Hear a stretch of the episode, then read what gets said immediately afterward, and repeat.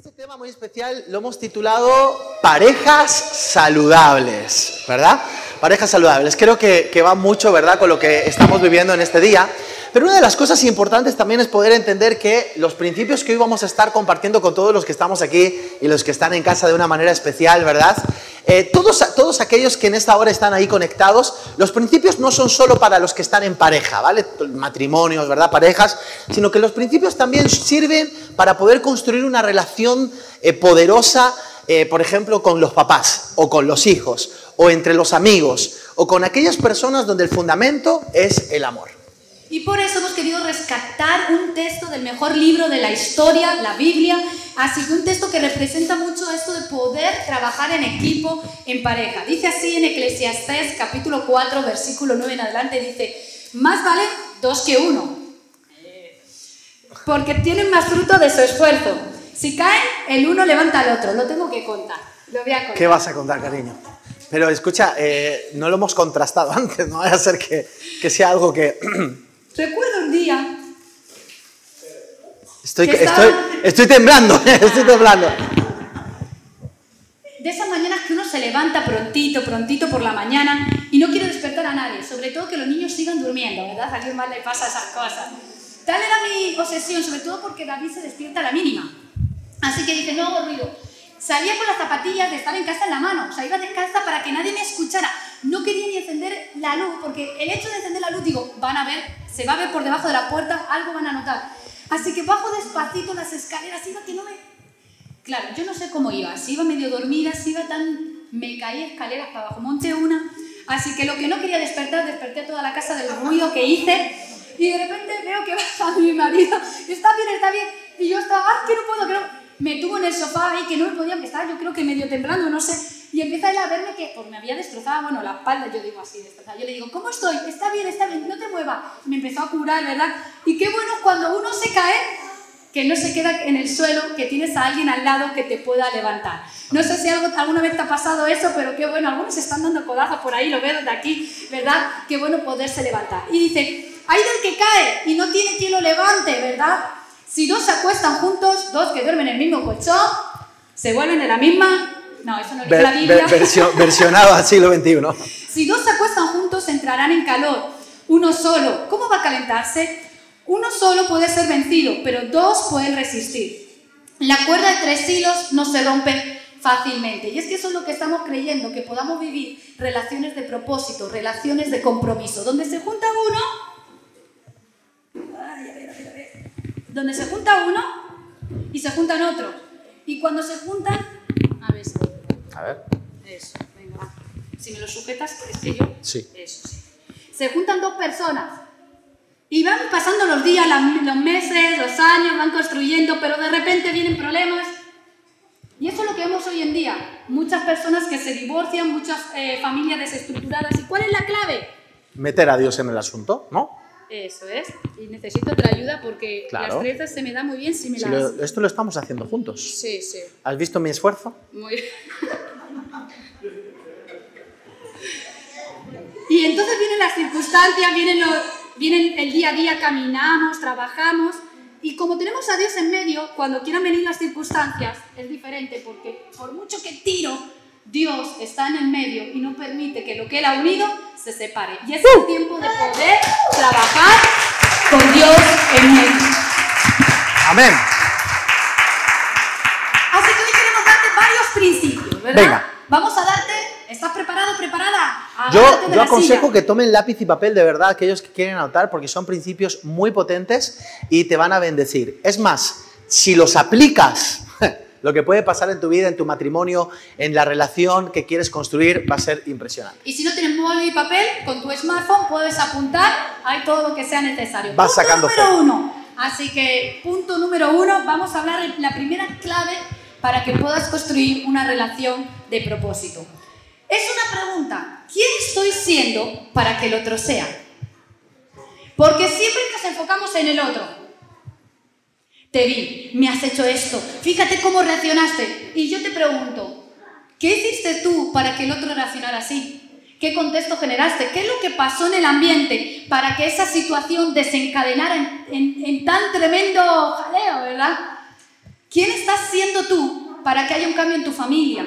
¿Quién estás siendo tú para que haya un cambio en tu entorno, en tu empresa, en tus amigos? ¿Quién estás siendo tú?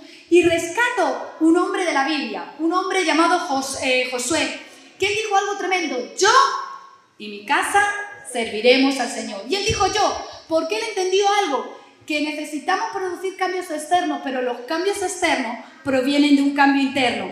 Porque el mundo cambia cuando nos decidimos a cambiar nosotros primero. ¿Estás decidido, estás decidida a cambiar tú?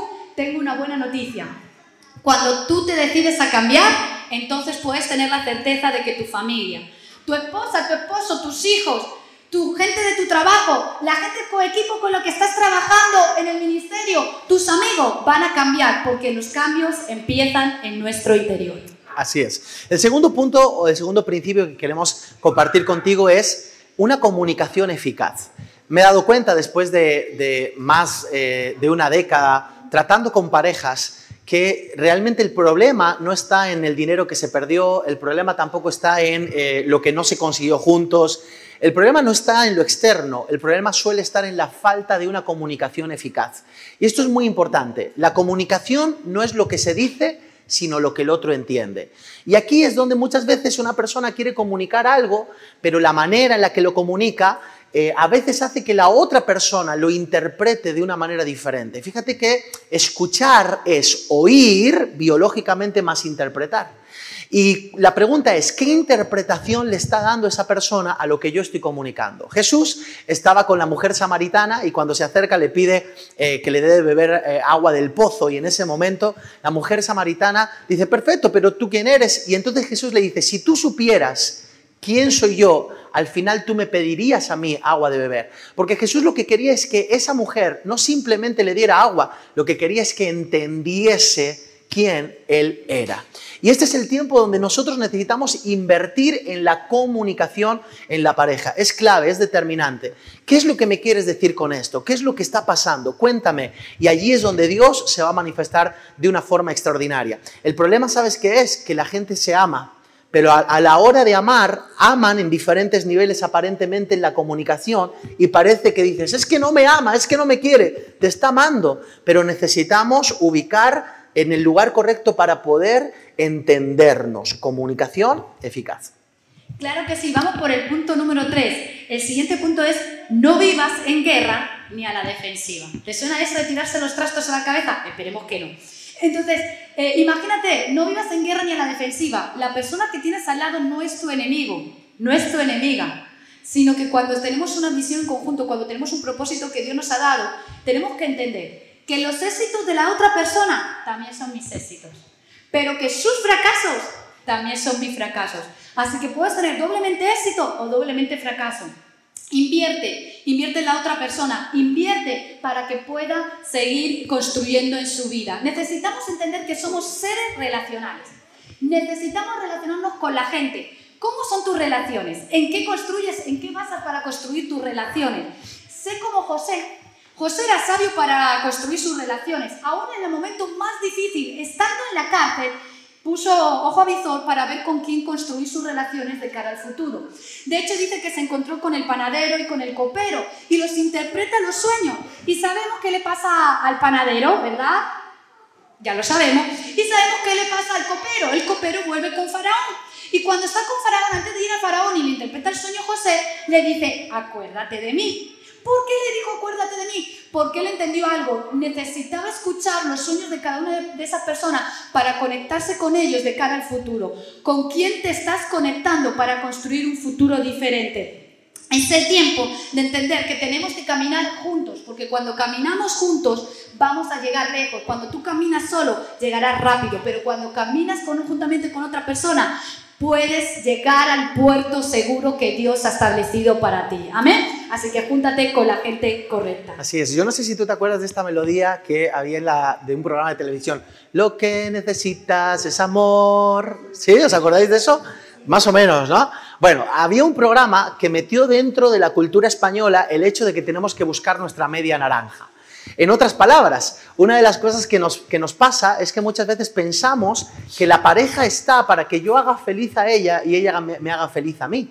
Pero la pareja no tiene que ver con eso. Tenemos que sacar esa mentalidad. Ella no, no me tiene que hacer feliz a mí, ni yo a ella, porque si no nos volvemos esclavos el uno del otro. En otras palabras, nosotros no hemos sido diseñados para buscar medias naranjas. Todo lo contrario, somos naranjas completas que nos potenciamos. Este es el principio número, número cuatro. Somos naranjas completas que nos potenciamos. Y esto es muy poderoso. ¿Por qué? Porque cuando yo estoy bien conmigo mismo, me puedo llevar bien con los demás. Si yo no estoy bien conmigo mismo, proyectaré mis, mis problemas en la otra persona. Es más, una de las cosas que a mí me sorprende es que cuando Dios eh, eh, construye, ¿verdad?, el mundo, lo crea y crea a Adán y a Eva, los crea, pero los crea en el mismo nivel.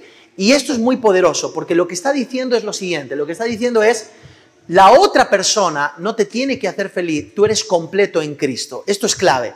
Yo soy completo en Cristo, ella no me tiene que completar. Entonces, si no te tiene que completar, ¿para qué estáis juntos? Porque me complementa. Es diferente completar que complementar. Eva y Adán se complementaban para poder construir una visión extraordinaria juntos. Y este es el tiempo donde nosotros necesitamos ir revisando cierto tipo de pensamientos o principios, porque si construimos sobre estos principios espirituales, vamos a tener en este tiempo el éxito de Dios en nuestras vidas. ¿Qué piensas? Sí, tienes razón, por supuesto. Menos mal. Pero mira que te digo que no tienes razón, porque a veces esas cosas no pasan. Uno dice que no. ¿Tienes o no tienes razón? Que es amarillo. Que no, que es eh, azul. Que es amarillo. Azul. Amarillo. Azul. No sé si te ha pasado en las parejas. Esas cosas. Yo tengo la razón. Claro. Y no se hable más. No, no, pero aquí en, en- en esta pareja sabemos que quien tiene la razón soy yo. No. Amarillo. Azul. amarillo. Y sabes qué? En este tiempo tienes que aprender a pensar en verde. Ah. Eh, porque a veces no todo es tan, tan amarillo o a veces no todo, todo, todo es tan azul, sino que es el tiempo de entender que a veces no son las cosas como nosotros las vemos o como la ve la otra persona, sino que a veces entendemos que no tenemos el cuadro completo, la visión completa. De hecho, tenemos 180 grados de visión y 180 grados de ceguera. Imaginaros, yo estoy aquí, pero no sé lo que viene en la pantalla, pero si yo miro a Loida y miro a Esmeralda, si miro a la gente que está en casa, realmente yo me puedo asegurar que han puesto la frase de que tenemos 180 grados de visión y 180 grados de ceguera porque, ceguera, porque lo que yo no veo, otra persona lo puede ver. Por eso tenemos que entender en este mundo donde todo es verde, ¿verdad? Parto verde, eh, una, una alimentación verde, un estilo de vida verde. Bueno, pues también en las parejas aprende a pensar en verde, donde no todo tiene que ser tan cuadriculado, sino que abre tu visión de que son interpretaciones y que tenemos también que dar valor a la visión de la otra persona. Sí, una de las cosas que, he observado también es que pareciera que el día que te casas, da, ra, la conquisté, ya la he conquistado, ya la he conquistado. Y eso es un, es un arma de doble filo, porque la conquista de la pareja es todos los días. Una de las cosas que necesitamos, sobre todo, abro a, lo- a los hombres que están aquí, que nos están viendo también a través de las redes sociales. ¿Cuántos hombres hay aquí? A ver, que levanten la mano. Ahí está, vamos. Bueno, quiero deciros algo a todos los hombres que habéis levantado la mano. Quiero deciros algo importante. Nosotros estamos acostumbrados a ponernos retos, a conquistarlos, ¿verdad? Y de alguna otra manera a obtener esos, esos trofeos, por así decirlo. Pero ¿qué nos pasa? Que muchas veces dejamos la conquista diaria.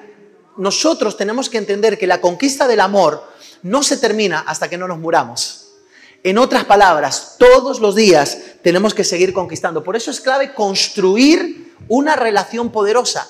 Mi pregunta es la siguiente, ¿en qué nivel de prioridad está la construcción de la relación en tu pareja? Voy de nuevo, ¿en qué nivel de prioridad está la construcción de la relación en tu pareja?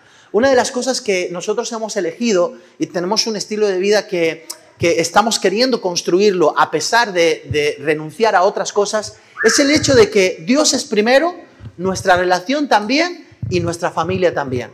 Y a partir de allí seguimos construyendo las demás cosas. Desayunamos juntos, comemos juntos. Eh, iba a decir otra cosa. Bueno, hacemos muchas cosas juntos y lo importante de esto es poder entender que nos hemos dado prioridad. Y nos hemos dado prioridad. Yo veo muchísima gente que dice, no, es que el trabajo no me deja, es que no me deja, no me deja, no me deja. No, es una cuestión de prioridades. Y este es el tiempo donde yo quiero animarte a construir la relación desde una conquista diaria continuamente. Claro que sí, porque a la hora de construir necesitamos también dejar cosas que no nos están alcanzando o cosas que nos están frenando, ¿verdad? Y es el tiempo de soltar lo viejo para coger lo nuevo. Tienes que coger aquellas cosas nuevas para tu matrimonio, tienes que innovar, tienes que estar trabajando continuamente. De hecho, en esta semana que hablábamos sobre en los devocionales, siete y media de la mañana, os esperamos, esto es publicidad. Pero ahí estamos hablando de la caída de Jerusalén y la caída de Jerusalén no fue de un día para otro. La caída de una pareja no es de un día para otro, el desastre no es de un día para otro, sino es todos los días. Por eso cada día tienes que sacar lo viejo, lo que te está estorbando y poner lo nuevo. Dicen, dicen, estudios de Harvard lo han hecho, así que ellos lo dicen, dicen que eh, el hombre eh, tiene un cerebro compartimentado por compartimentos, ¿verdad? Ahí. Pero tú tranquila que estás en todos los compartimentos de mi cerebro. Y dicen que las mujeres tenemos un cerebro integral. ¿Eso qué significa? Significa que tenemos más conexiones que unen el cerebro derecho y el izquierdo, o sea que nosotros usamos el cerebro completo, básicamente. Eso no por, eso, por eso las mujeres no, no, no, salís de las cosas, ¿no? Es decir, termina una cosa y, seguís pensando en esa. Eso es. lo que pasa es que es integral ¿por qué? porque hay un problema. Ahora lo entiendo. Ahora lo entiendo todo. Fijaros que, ¿qué pasa a las mujeres? Eh, lo que les suele pasar es que si hay un problema, eh, sigue con eso hasta que se solucione, con el run run, ¿verdad? Es integral porque mezcla la parte analítica con la parte emocional. El hombre es más compartimental. Trato esto y puede haber otro problema, pero bueno, mm, se le va. O el tema de la que la mujer es hace cuatro o cinco cosas a la vez, ¿verdad? Integral. Lo vemos así, integral. Ahora, ¿qué pasa? Que muchas veces en ese integral o en esa parte de compartimental dejamos por el camino cosas. Dejamos cosas que tenemos que aprender a perdonar, pero también a pedir perdón. Y es el tiempo de cancelar las cosas viejas. El amor, tenemos que entender que no se construye desde la división, sino desde la visión. Di dos. Visión habla de un mismo propósito, habla del mismo sueño, habla de accionar juntos para cumplir el diseño de Dios en nuestra vida. Así que somos diferentes, pero tenemos una visión común en el nombre de Jesús. Tal cual. Ahora, todo esto viene desde, desde otro punto que queremos sembrar en cada uno de los que estamos en este decálogo de las parejas saludables y tiene que ver con el compromiso. ¿Cuántos de los que estamos aquí creemos que somos comprometidos? ¿Cuántos? levantar la mano. Yo creo que todos nosotros creemos que somos comprometidos. Tenemos, habitualmente tenemos una percepción de nosotros mismos adecuada, habitualmente. Ahora, ¿realmente estamos siendo comprometidos? ¿Qué es el compromiso? El compromiso no son solo palabras, el compromiso son acciones. A mí me encanta que dice la Biblia, de tal manera amó Dios al mundo, y ahí se quedó, ¿verdad? el texto termina ahí de tal manera amó Dios al mundo. Hay un, fíjate qué poderoso dice, dice que dio a su Hijo unigénito para que todo aquel que en él crea no se pierda, más tenga vida eterna. de tal manera amó Dios al mundo que amó, que murió, que entregó, es decir, lo refrendó con sus acciones. Y esto es súper importante. El compromiso en la relación es clave. Por ejemplo, hay palabras en nuestro matrimonio que no existen. Divorcio, separación. Hay palabras que no existen. Hemos tenido que llegar a ese acuerdo. ¿Por qué? Porque hay una serie de desarrollos en el matrimonio, en la pareja, que nosotros estamos haciendo que sucedan. Nuestras acciones están desarrollando ese compromiso extraordinario. No tenemos relaciones por compromiso, sino que estamos comprometidos a una relación. Y esto es súper poderoso. Yo quiero que tú reflexiones en el día de hoy cuál es el compromiso que tienes a tu pareja. ¿Cuál es el compromiso que estás teniendo a esta relación poderosa? El compromiso que el Señor nos entrega con respecto al amor tiene que ver una entrega total y eso es maravilloso. Claro que sí, y a la hora de comprometernos tenemos que tener en cuenta algo muy importante y es el lenguaje. Y para ello hablamos de los lenguajes del amor. ¿Qué lenguaje del amor necesita que hable la persona que tienes al lado? La que suele dar, ¿no? ¿Verdad? Muchas veces nosotros damos aquello que queremos recibir, así que estate atento a lo que la otra persona necesita recibir y no tú. Tienes que aprender a saber qué es lo que está necesitando la otra persona. Por ejemplo, lo que puede necesitar son palabras. Hay gente que lo que necesita que se le exprese es a través de palabras, ¿verdad? De gratitud, de valoración, de identidad. Hay gente que lo que necesita es tiempos de calidad. ¿Verdad? Que se le dediquen tiempo en un mundo que aprieta, donde todo es difícil, ¿verdad? Donde saco tiempo. No solo tiempo, sino tiempo de calidad. Es decir, que si vas a pasar tiempo, apaga el móvil. No hagas fotos en las redes sociales, hoy conmigo, ¿verdad? Esas cosas, tiempo de calidad. No solo eso, sino regalos. Hay gente que le gusta los regalos, ¿verdad? ¿A quién le gusta que le hagan regalos, eh? Algunos dicen, levanta la mano. Otros actos de servicio. Esos detalles, en esta semana me mandaban fotos de una pareja que preparó la cena con velitas, con platos, fue a comprar todo original. Esos actos de servicio de preparar la comida en medio de un ayuno de Daniel. Lo hizo todo así eh, diferente. Otro lo que necesitan aparte de todo eso es el toque físico, ¿verdad? Dice, yo lo que necesito es que me den un buen abrazo. Y otros quizás como nosotros que queremos los cinco lenguajes que nos hablen de todas las maneras, ¿verdad? Amén. Si tú eres de los cinco, pues estate también dispuesto a entregar los cinco a la gente que está a tu alrededor, ¿verdad? Mantén lleno el tanque del amor. Puedes pasar por momentos difíciles, puedes coger esta botella, la podemos aplastar, la podemos pisotear, pero dentro seguirá habiendo agua. Y puede pasar momentos muy difíciles externamente, pero mientras dentro siga permaneciendo el agua, siga permaneciendo el amor, todo es posible. Tal cual. Me gustaría que nos pongamos de pie en esta maravillosa mañana eh, y que reflexionemos ya para terminar sobre cuál es tu definición del amor. Esto es súper importante.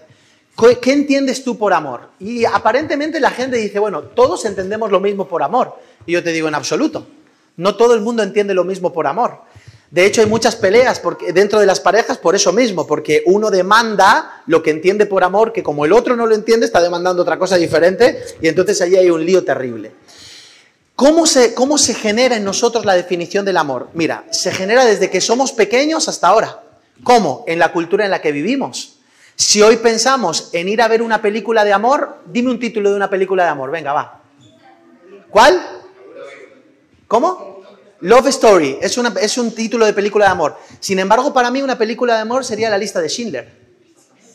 Y tú dices, ¿cómo va a ser la película de amor la lista de Schindler? Porque para mí el amor no es simplemente romanticismo, pero eso es lo que nos han vendido aquí. Es de la cultura. El amor es romanticismo. Ay, Manuela, te quiero. Dime, Crisantemo. Crisantemo. Salió. Dios mío. Ya sé cómo me ve mi esposa. Como una dulce flor. como, una, como una dulce flor, orquídea mía. Ok. escaramujo, escaramujo. Ahora mira, este, este punto, ¿ves el punto? Entonces, Alejandro estaba diciendo, Alex estaba diciendo algo muy interesante, love story, ¿verdad? Oh, romanticismo. Para mí, el amor era la lista de Schindler. No sé si la has logrado ver esa película, pero te explico rápidamente de qué va en el, momento del holocausto judío, hay un hombre alemán, un hombre alemán que se levanta y lo que hace, que era un empresario, lo que hace es generar muchos recursos para ir comprando la vida de cada uno de los judíos y que no los mataran. Y para mí eso es amor. ¿Ves? ¿Qué estás entendiendo tú por amor? Entonces, ¿qué ocurre? La cultura nos define el amor.